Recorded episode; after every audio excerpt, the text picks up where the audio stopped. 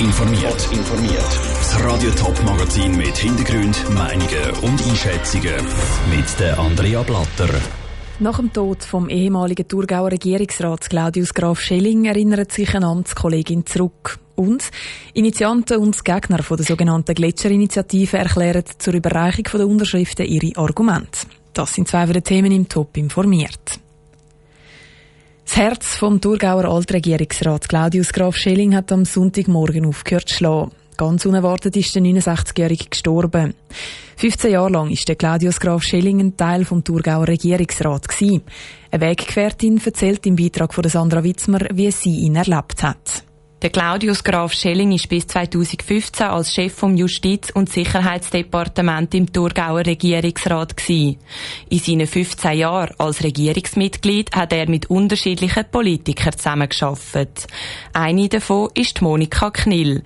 Mit ihr ist der Claudius Graf Schelling sieben Jahre im Regierungsrat. Die Nachricht über den Tod vom 69-jährigen Thurgauer macht die Regierungsrätin traurig. Ich bin natürlich auch geschockt gewesen. Wird einem bewusst, dass man einen lieben Kollegen und lange Wegbegleiter verloren hat. Der Claudius Graf Schelling sei ein Botschafter wo der Kanton Thurgau immer nach Hause getragen hat.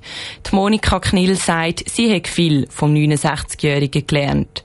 Sie bezeichnet ihn als erfahrene Persönlichkeit und als sehr genauen Mann. Wo auch vieles hinterfragt hat, aber immer auch für Lösungen eingestanden ist, auch manchmal in Situationen, wo man das Gefühl hat, was kann man jetzt da noch machen? Also kurzum, ganz ein breit interessierter Mann, Staatsmann. Vor seinem Amt als Regierungsrat war der Claudius Graf Schelling Jurist. Gewesen. Durch das hat er ein gutes Verständnis für Gerechtigkeit gehabt, findet Monika Knill.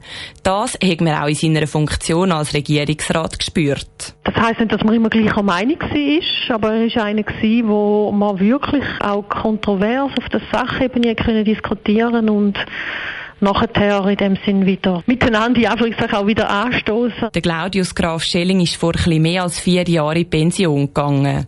Am Sonntag ist er jetzt in seiner Heimat Arbon gestorben. Sandra Witzmer hat es berichtet. Der Claudius Graf Schelling hat sich unter anderem immer für Verdingkinder und Opfer von Medikamentenversuchen eingesetzt. Mit über 100.000 Unterschriften wird am späten Nachmittag die sogenannte Gletscherinitiative überreicht. Die fordert, dass das Ziel Netto Null bis 2050 in der Verfassung verankert wird.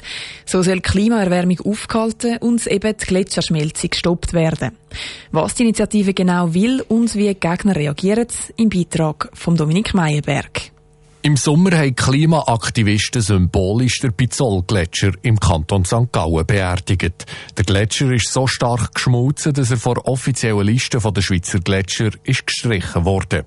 Dieser Entwicklung möchte der Verein Klimaschutz Schweiz nicht länger zuschauen. Heute reicht der Verein die rund 112.000 gesammelten Unterschriften für die Gletscherinitiative ein. Die Geschäftsleiterin Sophie Fürst erklärt, was die Initiative will.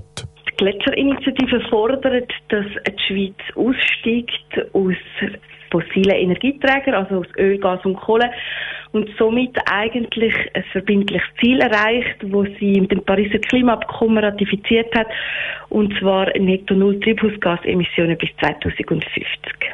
Kaum eine andere Initiative hat in so kurzer Zeit die nötigen 100.000 Unterschriften zusammen gehabt. Die Sammlung haben Vertreter aus allen Parteien unterstützt, allen ausser der SVP.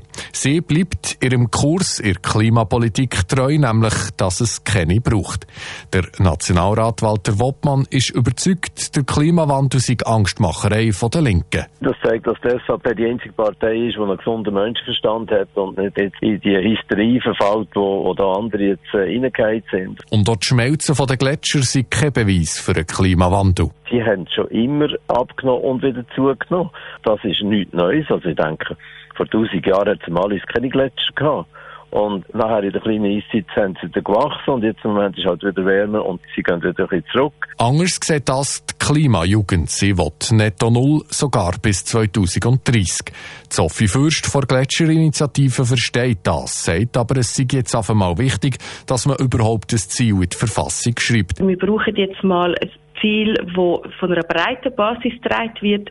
Das haben wir jetzt auch geschafft und können zeigen, wir haben sehr schnell die Unterschriften zusammen gehabt, ähm, dass es ein Anliegen ist von der Bevölkerung. Im Abstimmungskampf darf die Diskussion ums Klima weitergehen. Der Beitrag von Dominik Meyerberg. Offizielle Übergabe der Unterschriften ist dann eben heute gegen den Abend. Ein Abstimmungstermin für die Initiative ist noch nicht in Sicht. Der Köbi Kuhn, ehemaliger Nazi-Trainer, Fußballer mit Lieb und Seele und Köbi National. Er ist gestern im Alter von 76 Jahren im Spital gestorben. Der Köbi Kuhn hat zuerst beim FC Zürich gespielt und dort mehrmals den Meistertitel und Göpp gewonnen. Dann ist er als Spieler und später als Trainer bei den Nazi gewesen. Auf all diesen Stationen hat er die Schweizer Fußballwelt prägt wie kaum ein anderer.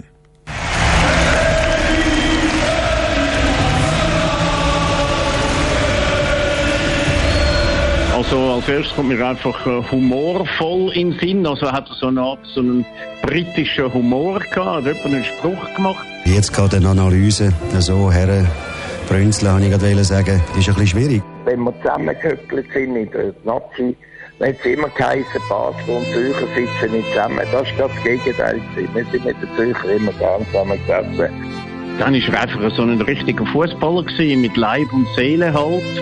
Möglich ist alles. Wir müssen daran glauben, wir müssen auf das hinschaffen.